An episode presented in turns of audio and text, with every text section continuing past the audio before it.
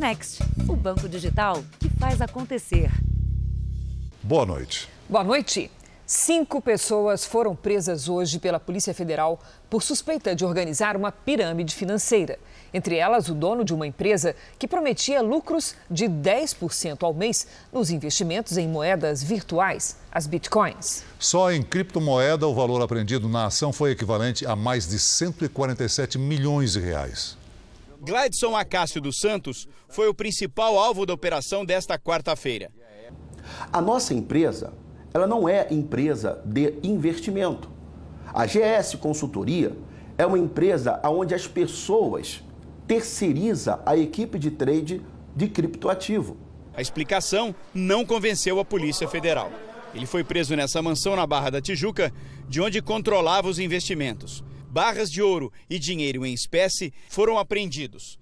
A fortuna foi colocada em malas e levada para uma empresa de transporte de valores para ser contabilizada. Segundo as investigações, a empresa de investimentos de Gladson seria uma fachada para o verdadeiro negócio, a pirâmide financeira. Não é uma pirâmide, tá? Tanto que ela se perdura no mercado aí não existe qualquer processo, por exemplo, questionando o não pagamento.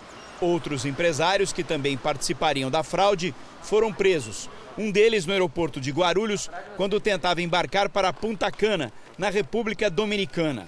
Mandados de busca e apreensão também foram cumpridos no Distrito Federal e no Ceará. Gladson foi garçom e há nove anos usava a origem humilde para mostrar aos clientes como alcançar o sucesso. A vida confortável e luxuosa seria a prova de que os negócios prosperavam. Para a Polícia Federal, a promessa de alta rentabilidade era fundamental para atrair os investidores. Segundo as investigações, nos últimos seis anos, a movimentação financeira de pelo menos nove suspeitos apresentou cifras que chegam a 2 bilhões de reais. A maioria das empresas tem sede na cidade de Cabo Frio, a 180 quilômetros da capital. O investimento em criptomoedas, no caso Bitcoin, não é regulamentado no país e, segundo especialistas, seria uma forma de camuflar pirâmides financeiras que oferecem lucros muito acima dos praticados pelo mercado. Na prática, uma armadilha para o investidor. O dinheiro que está entrando cobre o dinheiro que quem já estava lá. Mas no caso das criptomoedas, e como não tem uma boa regulamentação, é, acaba abrindo margem para a tentativa de legalização desse dinheiro através dessa operação das, das criptomoedas. Veja agora outros destaques do dia. Ministério da Saúde anuncia terceira dose e reduz intervalo entre vacinas. São Paulo e Rio de Janeiro iniciam reforço no começo de setembro. Auxiliares dizem que presidente Bolsonaro desistiu de pedir impeachment do ministro Barroso. E presidente do Senado decide rejeitar pedido contra Alexandre de Moraes. Órgãos públicos do governo federal serão obrigados a reduzir consumo de energia. E na série especial, a obra do Hospital contra o Câncer que foi tomada pelo mato.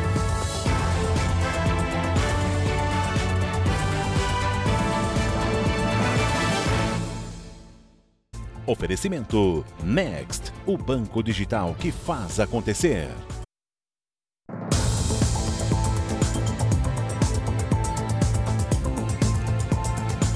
O incêndio atinge agora, à noite a região do Pico do Jaraguá, em São Paulo.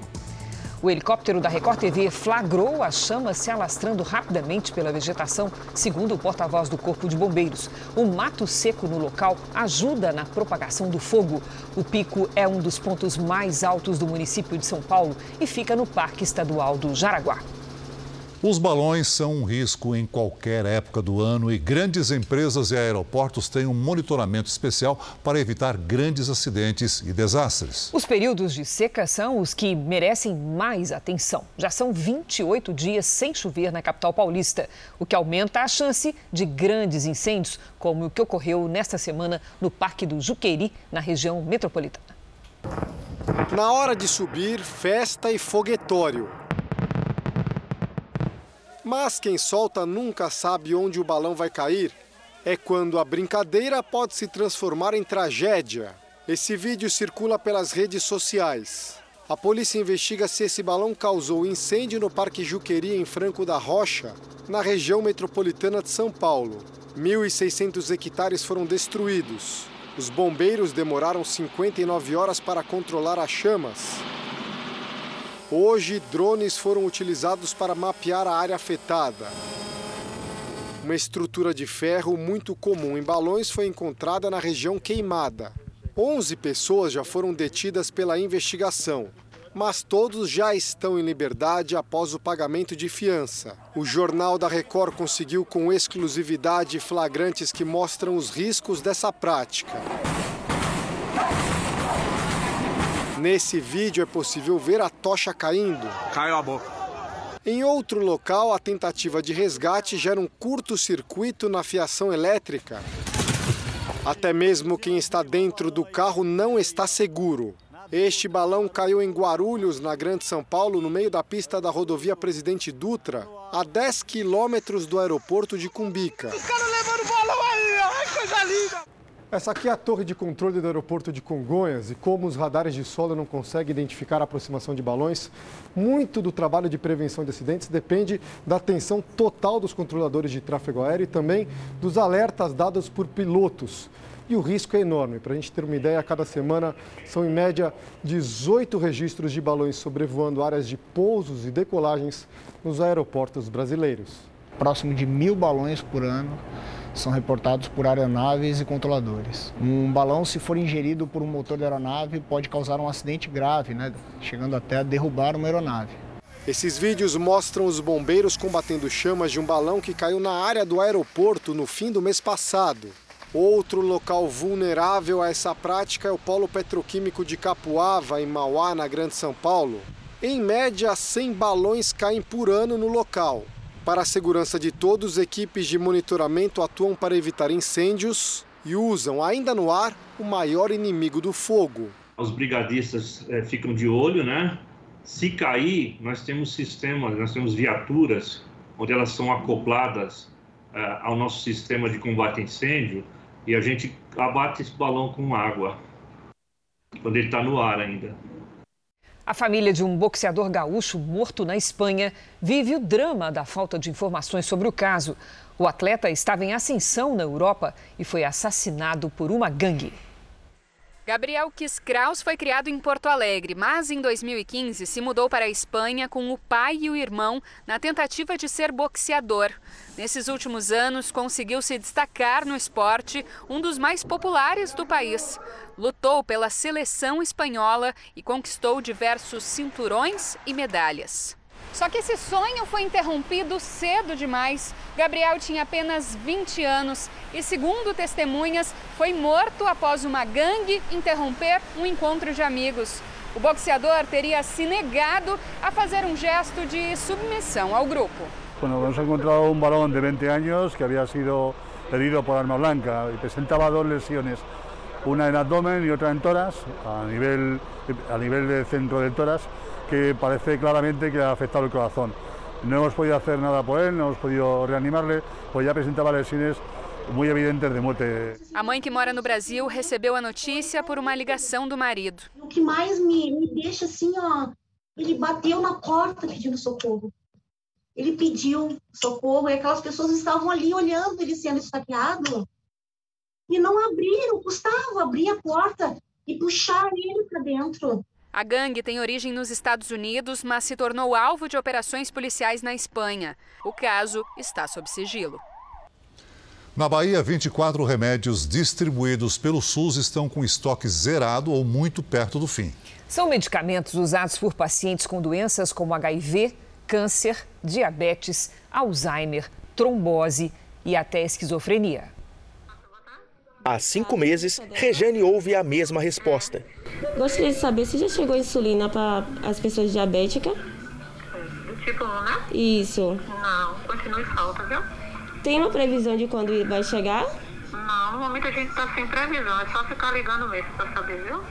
Pacientes de várias cidades do país enfrentam a mesma situação. Sem essa insulina, a gente tem que comprar e isso exige, né, um poder aí econômico para poder comprar essa insulina que é nosso direito, né, ser recebido pelo governo. Aqui na Bahia, 24 medicamentos distribuídos pelo SUS estão com estoque zerado ou muito perto do fim, segundo a Secretaria de Saúde do Estado. São remédios usados por pacientes com doenças como HIV, câncer, diabetes, Alzheimer, trombose e esquizofrenia. A Superintendência de Assistência Farmacêutica da Bahia já alertou o Ministério da Saúde que faz a compra e distribui para estados e municípios. Às vezes eles posicionam que tem falta de um item no mercado ou outro, mas a gente não consegue entender como é que tem tantos itens em desabastecimento como a, a situação que a gente está vivendo hoje, que não é de agora. Segundo o grupo Medicamento no Tempo Certo, que reúne associações de pacientes com doenças crônicas, o desabastecimento se agravou durante a pandemia.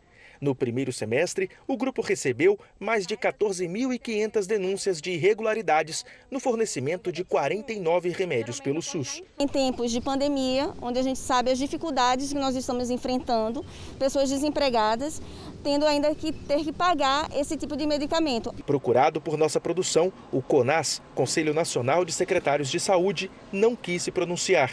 Ainda não obtivemos retorno do Ministério da Saúde. O Ministério da Saúde anunciou o início da terceira dose da vacina contra a Covid-19 para 15 de setembro. Ao reforçar a imunização com a dose adicional, o objetivo é conter o avanço de novas variantes e evitar o aumento de mortes, internações e casos graves. São Paulo e Rio de Janeiro vão começar ainda antes. Por enquanto, a proteção extra vai ser aplicada em 900 mil pessoas imunizadas com a segunda dose há mais de seis meses em São Paulo. Os idosos são os primeiros da lista. O governo do estado de São Paulo vai iniciar a aplicação da terceira dose da vacina a partir do dia 6 de setembro para pessoas com mais de 60 anos. Até agora, São Paulo tem 266 amostras positivas da variante Delta, o maior número entre os estados, de acordo com a Secretaria de Saúde. O governo justifica a estratégia de aplicar a terceira dose pela possibilidade do aparecimento de novas variantes e para evitar o aumento de mortes, internações e casos graves. Após seis meses, já há alguma evidência de é, uma possível queda de proteção causada pelas vacinas, e aqui eu, eu quero deixar claro que isso se aplica a todos os imunizantes. Então, assim, o comitê científico entendeu que seria bastante é, importante para esse grupo ter uma dose adicional. Além de São Paulo, outros estados divulgaram a aplicação da dose extra. Em Goiás, deve começar pelos idosos em asilos já na semana que vem. O Pará confirma que pessoas com mais de 80 anos e imunossuprimidos também vão receber a partir de 15 de setembro. O Ministério da Saúde anunciou a etapa da dose adicional da vacinação contra o coronavírus a partir de 15 de setembro.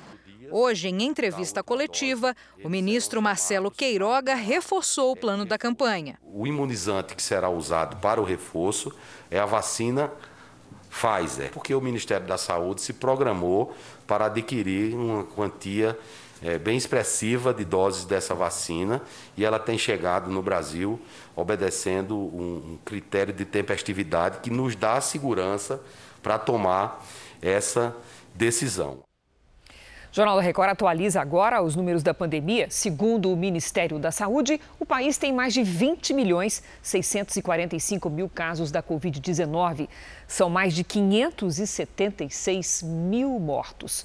Foram 903 registros de mortes nas últimas 24 horas. Também entre ontem e hoje, 46 mil pessoas se recuperaram. No total, já são mais de 19 milhões 577 mil pacientes curados e 491 mil seguem em acompanhamento. Segundo o jornal The Washington Post, o Departamento de Inteligência dos Estados Unidos não chegou a um resultado conclusivo sobre a origem do coronavírus. O prazo de 90 dias dado pelo presidente Biden para que os investigadores chegassem a uma resposta venceu hoje. As hipóteses para explicar o início da pandemia vão desde a mutação natural do vírus até um acidente no laboratório de Wuhan, na China. Mas nenhuma delas pôde ser comprovada. De acordo com a reportagem, os Estados Unidos culpam a China por não fornecer informações suficientes. Cientistas ligados à Organização Mundial da Saúde foram até Wuhan no início do ano. e também só tiveram acesso a documentos selecionados. A versão oficial do relatório pode ser publicada nos próximos dias. Há sete dias da retirada total do Afeganistão, os americanos correm contra o tempo para retirar o maior número possível de pessoas. Mais de 80 mil pessoas deixaram o país desde que o Talibã assumiu o poder. Segundo o secretário de Estado dos Estados Unidos, pelo menos 1.500 americanos ainda estão no Afeganistão. O governo tem dificuldade para entrar em contato com todos. Nas últimas 24 horas, 90 aeronaves partiram de Cabu, mas a região do aeroporto continua cheia de pessoas que querem sair as autoridades internacionais se preocupam também com a situação da pandemia. De acordo com a ONU, na primeira semana após a tomada do poder pelo Talibã, a aplicação de vacinas contra a Covid caiu mais de 80% e metade das doses recebidas pelo país pode perder a validade em breve. Os desafios de uma jovem que deixa a vida na alta sociedade para ser professora em vilarejo. Vem aí quando Chama o Coração, que estreia hoje aqui na Record TV. A história se passa no Canadá no começo do século XX, mas retrata uma realidade que encontramos hoje em muitas comunidades rurais do Brasil. Bom dia. Bom dia. Eu trouxe queijo pro lanche. Oh, eu adoro queijo. A história da Gilmara poderia ser contada num livro.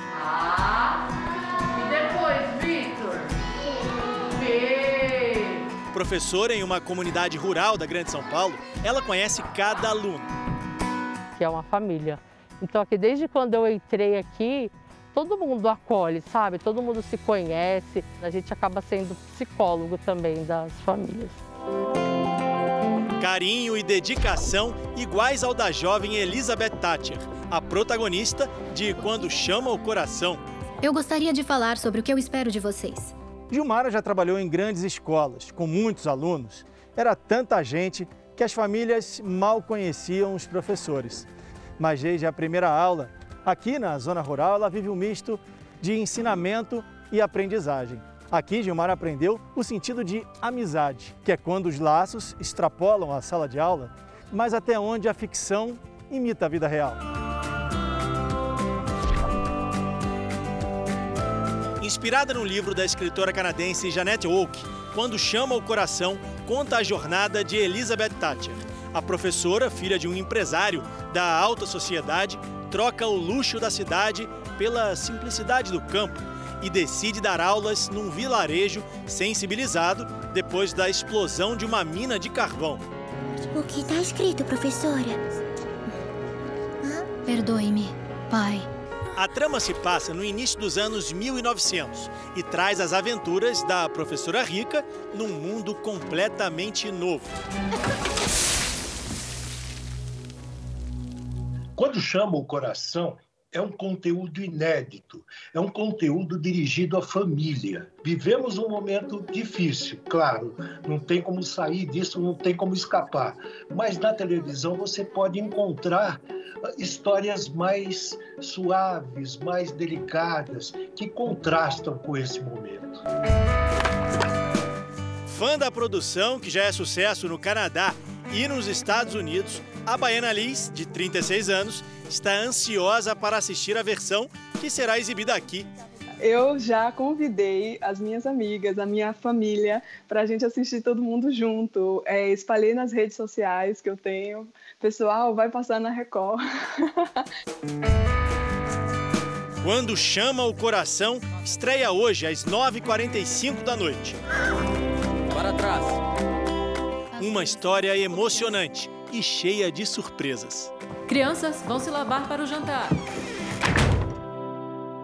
Então, eu reforço o convite. Quando Chama o Coração, estreia às 9h45, logo depois da novela Gênesis. Você não pode perder.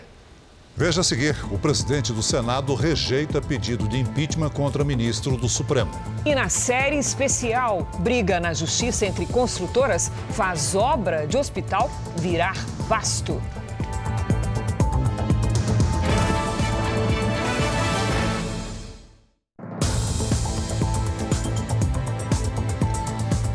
O presidente Bolsonaro não vai apresentar, pelo menos por enquanto, o pedido de impeachment do ministro do Supremo, Luiz Roberto Barroso. A principal divergência entre Bolsonaro e Barroso, que também preside o Tribunal Superior Eleitoral, é a adoção do voto impresso, já rejeitada pelo Congresso. Boa parte do dia do presidente foi dedicada a eventos militares. Bolsonaro se encontrou com oficiais da reserva pela manhã e depois participou do evento em comemoração ao Dia do Soldado em Brasília.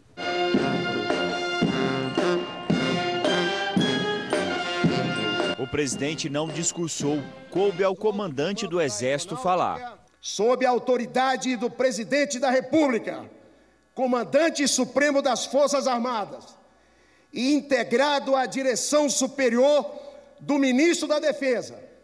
O Exército Brasileiro não para em circunstância alguma, irmanado com a Marinha do Brasil e a Força Aérea Brasileira, mantém-se sempre pronto a cumprir sua missão, delegada pelos brasileiros na Carta Magna. A defesa da pátria e a garantia dos poderes constitucionais da lei e da ordem são, portanto, o farol que orienta o contínuo preparo e o emprego da força terrestre. E para melhorar a relação com o judiciário, auxiliares do presidente têm dito que Bolsonaro teria desistido de enviar ao Senado o pedido de impeachment contra o ministro do Supremo e presidente do Tribunal Superior Eleitoral, Luiz Roberto Barroso. A informação foi repassada por auxiliares próximos ao presidente. Já fontes ligadas ao gabinete presidencial não negam a mudança de postura, mas afirmam não ser verdade que Bolsonaro teria enviado um emissário até o presidente do TSE.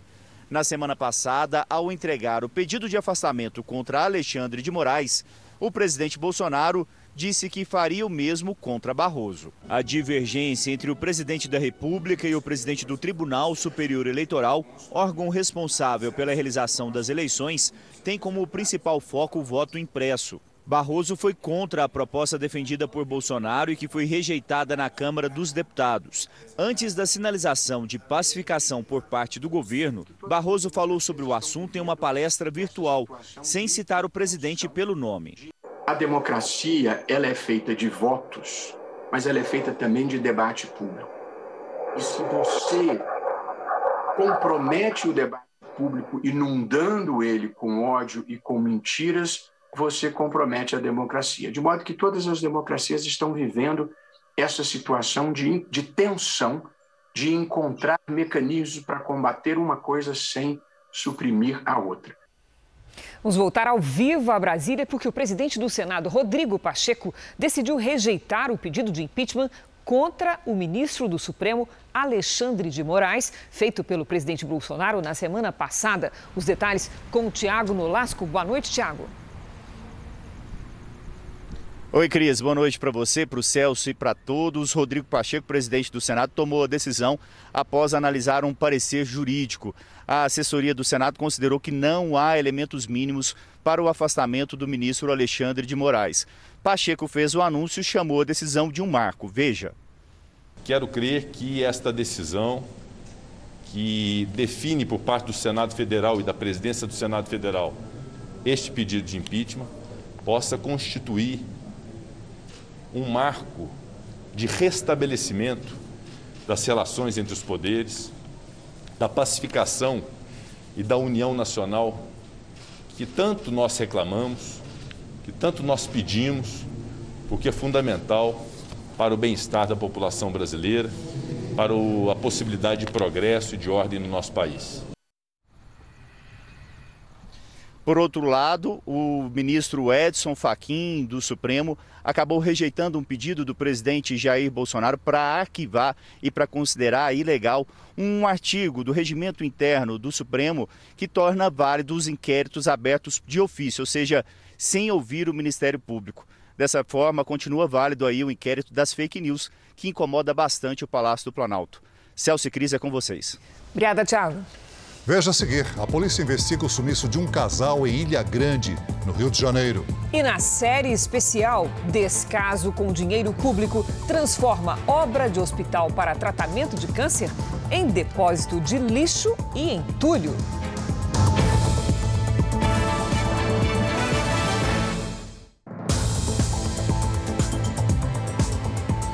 O Corpo de Bombeiros procura um casal desaparecido no último domingo em Ilha Grande, que fica em Angra dos Reis, no Rio de Janeiro. Familiares foram para a cidade acampar, acompanhar, perdão, as buscas. Um helicóptero dos bombeiros sobrevoou a região durante todo o dia. Motos aquáticas também foram usadas nas buscas. Cristiane Nogueira da Silva, de 48 anos, e Leonardo Machado de Andrade, de 50, foram vistos pela última vez no domingo à tarde, quando saíram para ver o pôr do sol em uma praia próxima à casa onde estavam hospedados. Eles estavam na Praia da Longa e eles foram para a Lagoa Verde, que é dois minutos de lá de barco. Tem vizinhos que relatam que viram ele não parando na Lagoa Verde e passou direto como se fosse em direção a Paraty. Mas é uma informação bem aleatória. Cristiane chegou em Angra dos Reis na sexta-feira e tinha volta marcada para o Rio na segunda de manhã, mas não apareceu no local e horário combinados com o motorista. A família conta que ela viajou para se encontrar com um ex-companheiro e que manteve contato com os filhos durante o fim de semana. Nossa prioridade é encontrar a embarcação. A Defesa Civil está fazendo busca, o Corpo de Bombeiros aqui de dos Reis é, está fazendo busca daqui, que é primordial para a gente entender o que está acontecendo. Cristiane e Leonardo foram casados por oito anos e estavam separados há três. Recentemente, ele se mudou para Ilha Grande. Eu espero que qualquer momento alguém me ligue aqui e fale que encontrou os dois bem vivos e que estão a caminho de uma costa ou que já estão na, no, em terra firme, saber que eles estão bem. Testes apontam que uma dose de reforço da vacina da Janssen pode aumentar em até nove vezes o número de anticorpos. Segundo a fabricante, os estudos iniciais revelam que a dose de reforço pode ser aplicada de seis a oito meses após a primeira imunização. Os testes da vacina de dose única avançam para a fase 2, onde pelo menos duas mil pessoas nos Estados Unidos e na Europa vão receber o reforço. A vacina da Janssen está autorizada para uso emergencial no Brasil. Vamos ver como está o andamento da vacinação em todo o país. Somadas as aplicações da primeira e segunda doses, 1 milhão 329 mil pessoas receberam a vacina contra o coronavírus nas últimas 24 horas. E hoje, o Brasil tem mais de 126 milhões 441 mil vacinados com a primeira dose e 57 milhões 542 mil pessoas completaram a imunização. O estado de São Paulo imunizou 33 milhões 342 mil pessoas, o que representa 72% dos paulistas. O Rio de Janeiro vacinou 56,67% da população com a primeira dose, ou seja, 9 milhões 841 mil pessoas. Na Bahia, 54,9% da população foi imunizada com a primeira dose. Isso corresponde a 8 milhões 197 mil pessoas. No portal r7.com você pode acompanhar a situação de todos os estados no mapa interativo. Em Brasília, a CPI da pandemia ouviu hoje o empresário que teria dado uma carta-fiança que permitiu à farmacêutica Precisa negociar a Covaxin com o Ministério da Saúde. Foi um dos depoimentos mais contraditórios até agora na CPI. Essa é a avaliação da cúpula da comissão. O relator chegou a pedir a prisão do depoente, mas ela não foi aceita. Esse é o típico caso de se recomendar a prisão, né, para que o Brasil inteiro veja o que é que está acontecendo. Roberto Pereira Ramos Júnior é presidente do FIBBank, que apesar do nome, não é um banco. Segundo o documento, a empresa deu uma carta-fiança de mais de 80 milhões de reais à Precisa Medicamentos para que ela oferecesse garantias ao Ministério da Saúde no fechamento do contrato das 20 milhões de doses da vacina Covaxin. Apesar do contrato milionário, Roberto Pereira disse não conhecer o dono da Precisa, Francisco Maximiano. Os senadores questionaram se essa modalidade de garantia é possível nesse tipo de contrato com o governo federal. A pergunta maior que tem que sair daqui com um esclarecimento e resposta da CPI é por que o Ministério da Saúde aceitou uma garantia que não era bancária, se a lei e a medida provisória não permitiam e fora do prazo permitido. Não passou pelo corpo jurídico porque queriam esconder o quê? Faziam parte do conluio para poder fraudar e superfaturar a vacina da Covaxin? Essa é a pergunta que tem que ser colocada aqui. O Fibbank tem um capital social de 7 bilhões e 500 milhões de reais, que seria fruto de dois terrenos. Um deles, inicialmente, estava registrado em Curitiba, no Paraná. Depois, foi descoberto que esse terreno de valor bilionário não existia em Curitiba e o endereço passou a ser em São Paulo. O sócio fundador da empresa seria Geraldo Rodrigues Machado, um morador do interior de Alagoas. É, nunca estive no estado de São Paulo, nunca assinei nenhuma ata, nunca participei de nenhuma reunião, nenhuma assembleia. Sempre falsificaram minhas assinaturas, é, visto em alguns documentos e meu nome constava lá como um sócio ativo. Luto na justiça desde os 3 a 4 anos para resolver essa situação. Duas empresas aparecem como sócias do Fibbank, a MB Guaçu e a Pico do Juazeiro. A MB Guaçu tem dois donos que já morreram e o único procurador legal dela é o advogado Marcos Tolentino, amigo de Ricardo Barros, ex-ministro da Saúde. Marcos Tolentino também é o único procurador legal da empresa Pico do Juazeiro. A MB Guaçu tem o mesmo endereço do escritório de advocacia de Marcos Tolentino. O dono da Precisa, Francisco Maximiano, se tornou investigado hoje pela CPI assim como o ex-diretor de logística do Ministério da Saúde, Roberto Dias, acusado de fechar uma série de contratos irregulares e até de pedir propina na compra de vacinas. E Emanuel Catori, sócio da Belcher Farmacêutica, que prestou depoimento ontem à CPI e é investigado por tentar intermediar um contrato fraudulento entre um laboratório chinês e o Ministério da Saúde. Nossa produção tentou entrar em contato com o advogado Marcos Tolentino mas não teve retorno. A desoneração da folha de pagamento é uma medida que preservou milhares de empregos no Brasil, especialmente durante a pandemia. Por isso, setores da economia lutam junto ao Congresso para que ela se estenda até 2026. A paralisação da reforma tributária no Congresso Nacional acelerou as discussões numa audiência pública sobre a desoneração na folha de pagamento. Esse mecanismo não só ajuda a reduzir um pouco o custo dos encargos do emprego, como também facilita a gestão de caixa das empresas e desonera as exportações. É óbvio que a melhor solução será uma solução contemplando toda a economia brasileira.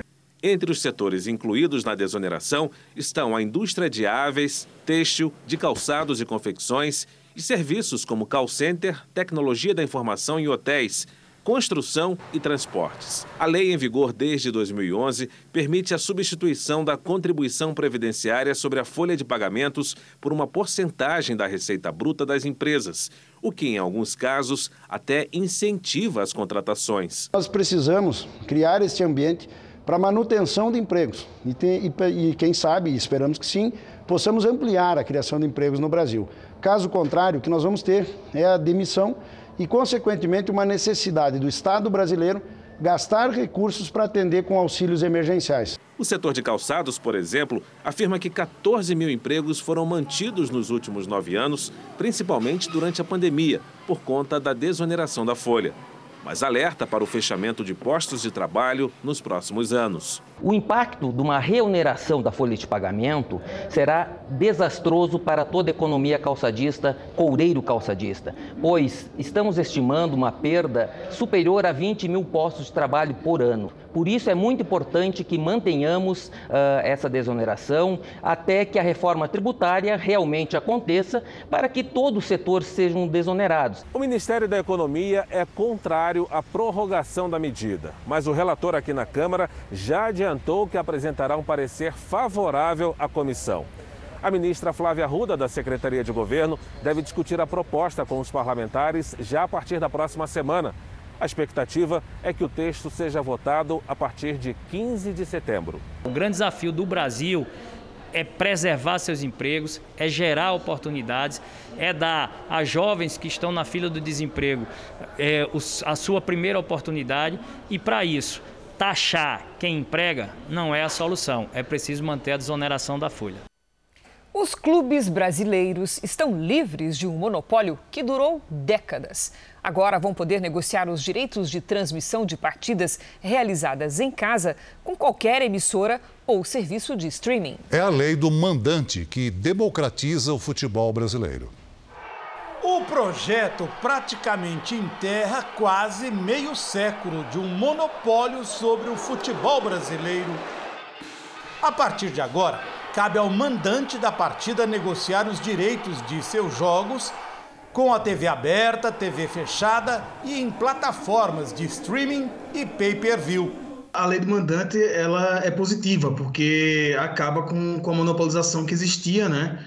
Na, na venda do, dos direitos de transmissão do, do, do futebol brasileiro. 5% dos direitos de transmissão de cada partida vão ficar com os jogadores e os reservas do time mandante. O clube poderá negociar com mais de uma emissora ou plataforma de streaming. Já para as empresas, não será necessário fechar acordo com as duas equipes envolvidas na partida, mas apenas com a mandante. Na prática, o torcedor poderá ver os jogos do time do coração com mais facilidade. Não estará mais à mercê da programação de uma só emissora, que controla quem tem o jogo transmitido e o horário. O consumidor também não ficará refém de pacotes caríssimos de pay-per-view para poder acompanhar o seu time. Com certeza, a lei do mandante vai tornar o acesso aos jogos de futebol mais acessível, principalmente às pessoas mais carentes que não têm condição de pagar pelo streaming ou por canais pagos. O relator do projeto, o deputado Júlio César Ribeiro, do Republicanos do Distrito Federal, diz que a nova lei democratiza o esporte.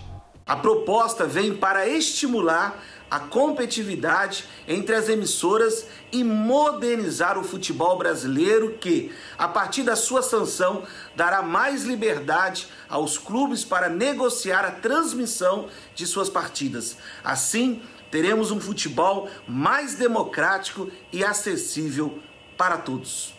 A estimativa é de que os clubes menores aumentem o faturamento em até 30%. Agora, o Brasil tem uma legislação mais próxima das principais ligas esportivas do mundo. A lei é um gol de placa para os clubes brasileiros. Isso vai oferecer uma possibilidade maior de negociação. E quem ganha no final com isso, obviamente, é o consumidor, que vai ter um acesso maior ao conteúdo, à produção e aos jogos do seu time.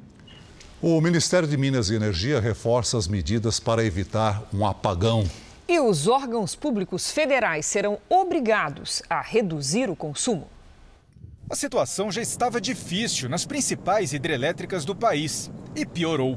Nem no cenário mais pessimista, o operador nacional do sistema imaginou que choveria tão pouco na região sul nos últimos dois meses. Só não houve problema graças à interligação do sistema com as geradoras eólicas e solares do Nordeste, onde sobrou energia. A gente consegue atender esse sistema via a energia que hoje temos no Nordeste, uma energia acumulada no Nordeste, através dos reservatórios é, é, das usinas hidrelétricas, mas também com uma performance espetacular, espetacular, diga-se passagem, das usinas, usinas eólicas. Termoelétricas ainda podem ser acionadas, mas como precisam de combustível, deixariam a conta de luz ainda mais cara. Durante a apresentação do atual cenário e as possíveis soluções, no Ministério de Minas e Energia, o aumento da conta foi assunto proibido. Mas a questão não é se, é quanto. A Agência Nacional de Energia Elétrica já estuda um novo valor para a tarifa vermelha, que atualmente não cobre os custos das empresas do setor. Para o governo, a melhor alternativa é reduzir o consumo e deixar a ampliação da oferta somente para o caso de extrema necessidade. Uma das iniciativas é premiar os consumidores que reduzirem a conta com descontos na tarifa. Os detalhes ainda não foram anunciados. Os estudos devem ser concluídos no mês que vem. A ideia é que a redução no consumo evite a contratação de mais termoelétricas. O consumidor que voluntariamente é, é, é, atender a redução estipulada naquela meta, que vai estar lá fixado na conta dele, ele vai ter uma premiação. Ele vai ter dois benefícios. O primeiro, benefício é ter uma conta menor, porque ele reduziu o consumo. E o segundo benefício é a premiação por ele ter reduzido o consumo, conforme a meta, num momento em que o sistema está gastando é, muitos recursos para atendê-lo. Um decreto publicado hoje estabelece medidas para a redução do consumo entre 10% e 20% em toda a administração pública federal. Mas o ministro de Minas e Energia evitou chamar a iniciativa de racionamento. Tendo isso como racionamento, eu entendo isso como medidas de economia que devem ser aplicadas sempre, independente de até de um momento como esse que nós estamos vivendo agora. Vamos agora com a opinião de Augusto Nunes. Boa noite, Augusto. Boa noite, Cris. Boa noite, Celso. Boa noite a você que nos acompanha. Indiferente a oscilações políticas ou econômicas, o agronegócio atravessa o ano inteiro melhorando o humor dos brasileiros com notícias animadoras. Uma das mais recentes. Em julho, já tinham compradores 7 milhões de toneladas da safra de açúcar de 2022-23. A colheita só começará em abril do ano que vem, mas as encomendas feitas por mais de 100 países logo abrangerão o total de exportações, que corresponde a dois terços da produção doméstica. Maior produtor de açúcar do mundo, o Brasil exportou em 2020 31 milhões de toneladas. Se esse colosso fosse distribuído entre todos os habitantes do planeta, cada terráqueo teria direito a 4 quilos. As exportações do produto rendem atualmente ao país 9 bilhões e 500 milhões de dólares. A França, por exemplo, terceira colocada no ranking dos exportadores, arrecada 1 bilhão e 300 milhões de dólares com a venda de açúcar de beterraba. Essa é uma das explicações para o permanente mau humor do presidente Emmanuel Macron com tudo o que lembra o Brasil.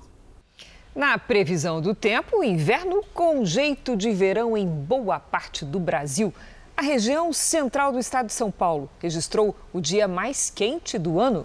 Boa noite, Lid. Quando é que essas temperaturas vão cair um pouquinho? Olha, eu trago novidades até o fim da semana, viu, Cris? Boa noite para você, para o Celso, para quem nos acompanha. Por enquanto, a quinta-feira segue com tempo seco e calor na maioria das regiões. Isso porque no sul, uma frente fria já provoca temporais. Cidades do interior do Rio Grande do Sul registraram em 24 horas o volume de chuva esperado para o mês de agosto.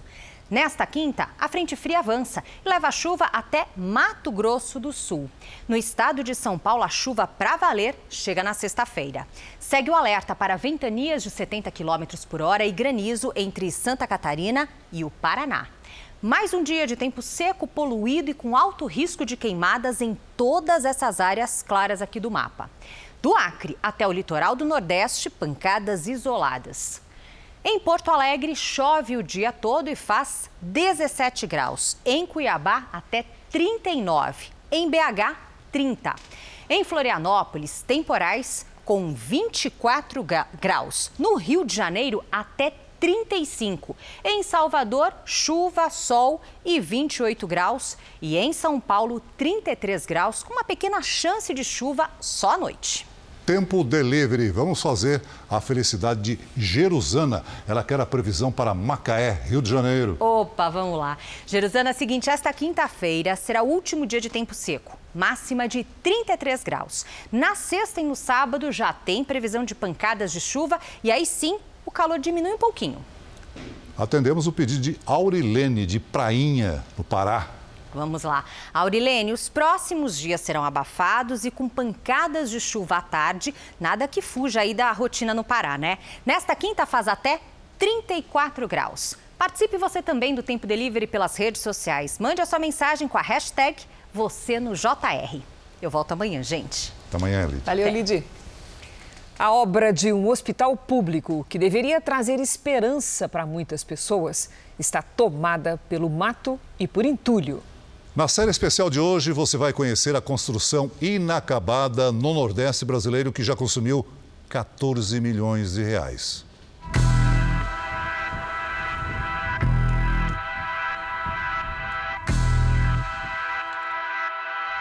Lixo e entulho. Nesse local onde a esperança deveria crescer, é um mato que se alastra. E o terreno que deveria abrigar um hospital serve de pasto. Algumas paredes foram levantadas, mas tudo parou.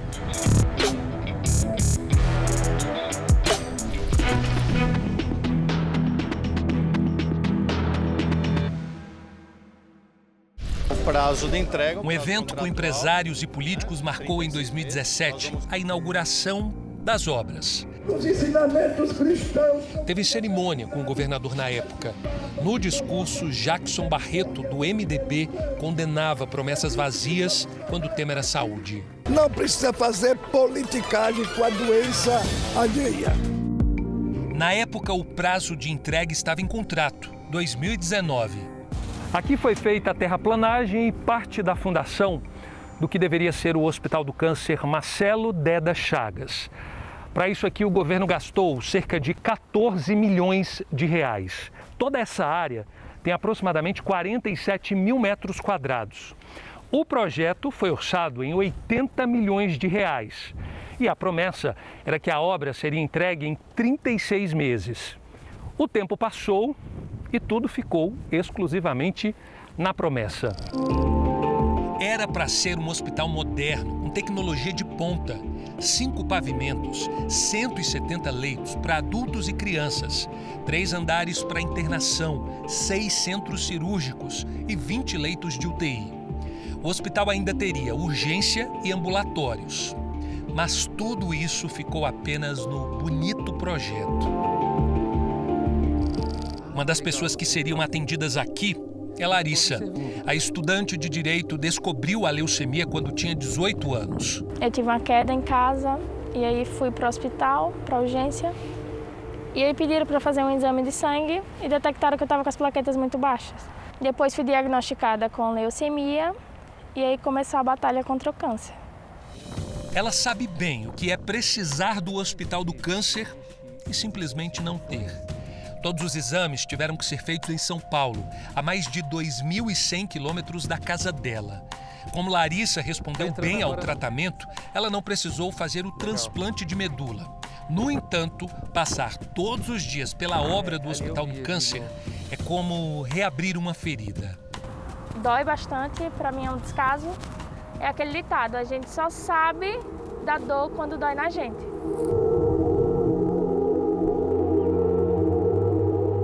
Os pacientes da área oncológica precisam recorrer ao hospital de urgência aqui da cidade. Uma batalha que não é nada fácil. Isso porque eles não têm qualquer tipo de prioridade. E mais, faltam leitos, médicos.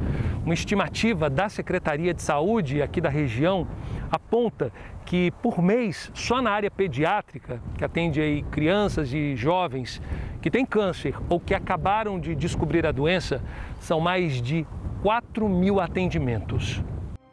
O futuro do hospital que salvaria vidas hoje está parado na justiça. O procurador do estado de Sergipe explica que a construtora que venceu a licitação teve que parar a obra, porque a empresa que ficou em segundo lugar conseguiu na justiça liminares para suspender o processo de concorrência. Como mais uma obra pública que vai parar nos tribunais, é, temos uma seara de Tribunal de Contas, depois uma seara agora de Tribunal de Justiça. É direito de cada participante fazer seus questionamentos. Em todo o país, são 4.700 obras federais paradas por falta de gestão, pagamento, problemas com licenciamento ambiental e até desapropriação. É o caso dessa enorme obra pública abandonada há 10 anos em Conselheiro Lafayette, que fica no interior de Minas Gerais. Aqui era para estar funcionando um hospital regional. As obras, que começaram em 2010, pararam no ano seguinte. O hospital atenderia uma população de cerca de 500 mil pessoas, de 24 cidades da região.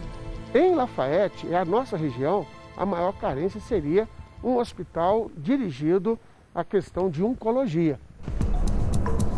Arnaldo mora na cidade e conhece bem essa situação. Em 2006, começou a passar mal.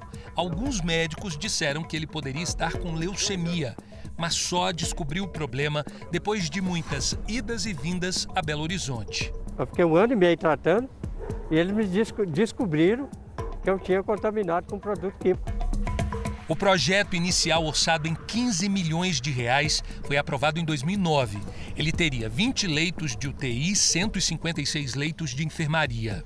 A empresa que estava prestando serviço faliu, uma auditoria na obra, verificou-se que, que havia um superfaturamento de mais de 5 milhões de reais no que havia sido executado.